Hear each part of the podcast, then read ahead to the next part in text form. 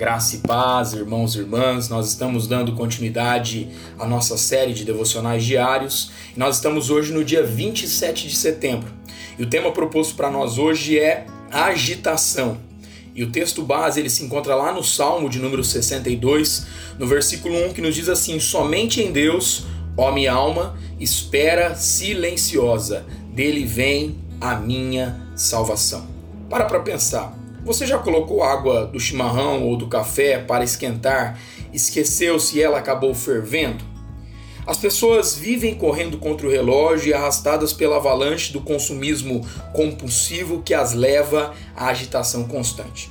A nossa relação com Deus se dá em uma dimensão muito mais significativa. O propósito de Deus em nos criar foi para que pudéssemos ter comunhão pessoal com Ele no descanso e na tranquilidade. Acontece que, logo após a nossa queda, nos tornamos inadequados para esse propósito. Porém, a presença de Jesus neste mundo pode satisfazer o coração e aquietar a alma. Escreve Thomas A. Kempis: a pessoa que deseja viver uma vida significativa precisa deixar a multidão e passar mais tempo com Jesus porque em tempo de quietude tiramos o mundo dos ombros e suspendemos a necessidade de dominar e controlar tudo e todos. De agora em diante, demito-me de ser o executivo do universo. Olha que frase, que trecho interessante, né?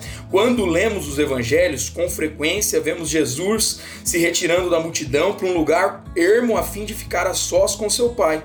Estar a sós com Deus na quietude do coração não é uma opção para nós cristãos, é uma necessidade para a vida de cada um de nós. Que a nossa oração hoje seja: Mestre, ensina-nos a orarmos, ensina-nos a estarmos quietos, tranquilos e na solitude da tua presença e do teu Espírito Santo. Deus abençoe meu irmão, minha irmã, sua vida, sua casa e a sua família, em nome de Jesus.